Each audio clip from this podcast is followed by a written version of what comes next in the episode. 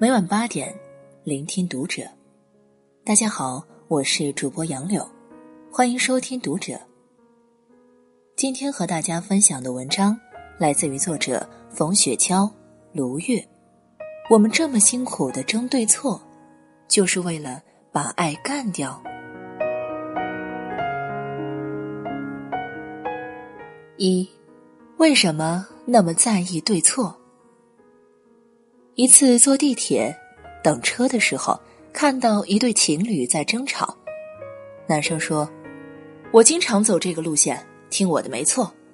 如果按照你说的倒三号线，会绕很大的弯，多走半个小时呀。”女生说：“你说的不对，我昨天都查过了，换成三号线比你说的那条线要近。”两人都很生气，都认为自己说的对。看到附近有个值班的大爷，他们就过去问那个大爷：“您说我们说的路线哪个更近？”大爷看了看女生阴暗的脸色，说：“小伙子，你要是想少花时间，走你说的路线；你要是还想要女朋友，就走他说的路线。”我们常说感情里。没有对错，但是现实中往往相反。我们经常听到：“你看，我早就说过该这样做。”你这种想法就是幼稚。三四十岁的人连这个道理都不懂。现实生活中充满了对与错，我们为什么爱争对错呢？在情感中，女生有时候会认为。你听不听我的，就代表你在不在乎我。此外，我们喜欢争对错的根本原因，在于我们无意识把我的观点等同于我本身。如果承认自己的观点错了，就像彻底否定了自己。我错了，是对自我的存在感的一种抹杀。在讲话中充满对错之分，无意中流露出我们的优越感。我比你聪明，对方很自然会接受到一种被挑衅、一种不被尊重、被否定的感觉。在这种语气中，对方很难做出任何退让，任何退让都威胁了自身的存在感。那如果我们对话中把人，与事分离，不再争论对错，比优越感，情况会完全不同。小梦和她的先生是一对非常恩爱的夫妻，在多次交往中，发现小梦说话有个特点，就是她的先生说话时再不合理，她都能看到先生的合理性，会去确认先生的感受。这当然给了先生一种很大的存在感。小梦再来分享自己的建议时，先生就会很容易接受。你的沟通模式是否让对方感受到被指责、被要挟？你是否将对方的观点连同对方本人一同否定了呢？还是说，在沟通模式中充满着尊重、理解和商量的态度呢？另外，如果你是错的一方，如果我们能把我的观点同我本人分离开来，那当我们的观点被指认错的时候，我们会不会感到好受一点？二，对错背后是控制欲，这就意味着我不允许你做自己，你要做我要求的你。我们在恋爱之前，常常听到别人这样问起：“你想找个什么样的？”于是你仔细想了想，我想找什么什么样的。也就是说，在你遇到某个人之前，你的心底有一个理想伴侣的雏形。当我们和一个陌生人相遇、相恋，一切看似都那么美满。就像遇见了命中注定的那个人，接着结婚、生子，在一起越来越熟悉，然后你发现这个人怎么有那么多让人讨厌的地方？这个人怎么跟我当初想的不一样？于是你会说：“当初我找他，真是瞎眼了。他说过要改要改，这么久从来都不改，还是老样子。”你的理想伴侣逐渐不那么理想了，他真实的样子一点一点的浮现在你眼前，似乎你越来越不认识这个人了。到底是这个人变了，还是你从一开始就不曾看见真实的他？即使我们看见了对方真实的样子，我们又是否尊重了他本来的存在呢？当真实的形象逐渐浮现出来，我们下意识的会想要打压这个真实的样子。我们焦虑着：你怎么能按着我期待以外的形象发展呢？这简直太可怕了。于是你有了越来越强烈的失控感。你会想：我可不能软弱，我要改变它，让它变成我期待的样子。这其实就是变相的。争对错。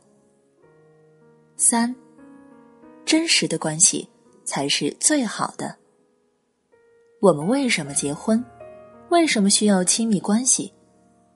心理学家温尼科特认为，我们每个人都是一个能量泡，这个能量泡需要不断伸展，与万事万物建立很好的连接，而优质的连接必须建立在。真实的基础上，因为只有真实，才会有能量。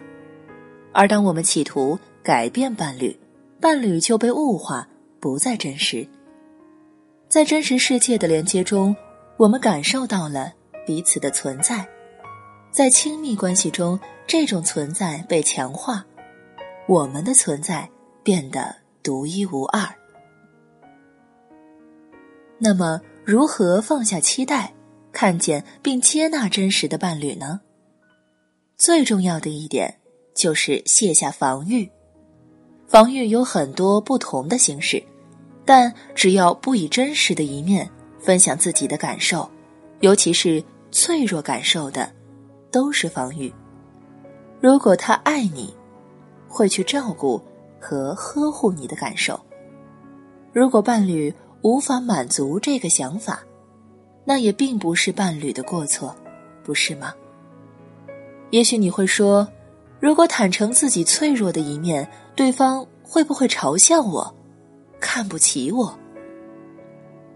人与人不同，却有相通，有共同的人性，比如害怕被抛弃，害怕不被认可，害怕失去等等。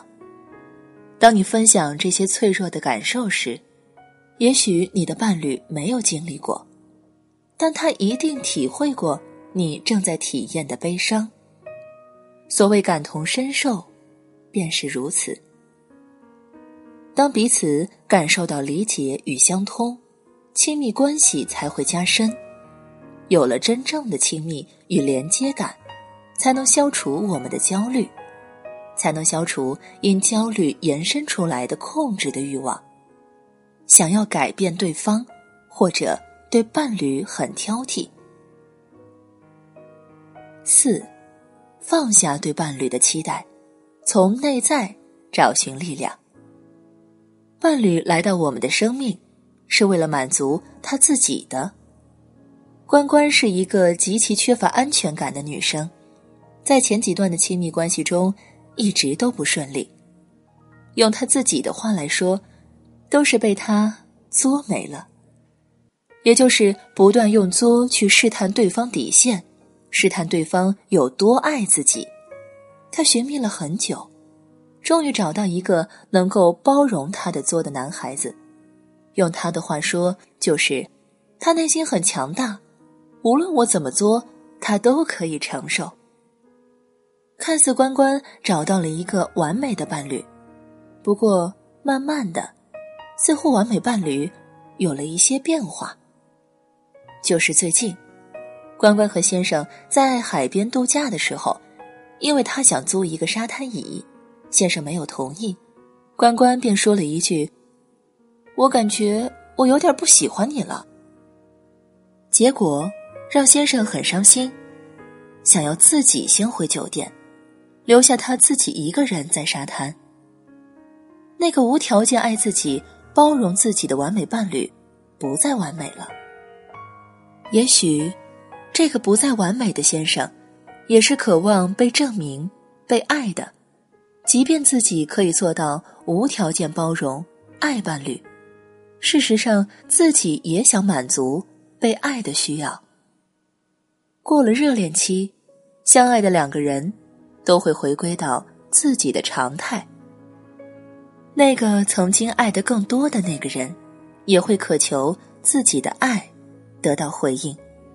尤其是双方都感到匮乏的伴侣，在真实相遇之后，他们都在对方身上索取，甚至想要对方根本给不了的东西，争吵。自然出现，想要改变对方的想法，也就越来越强烈，从浪漫期到了权力期。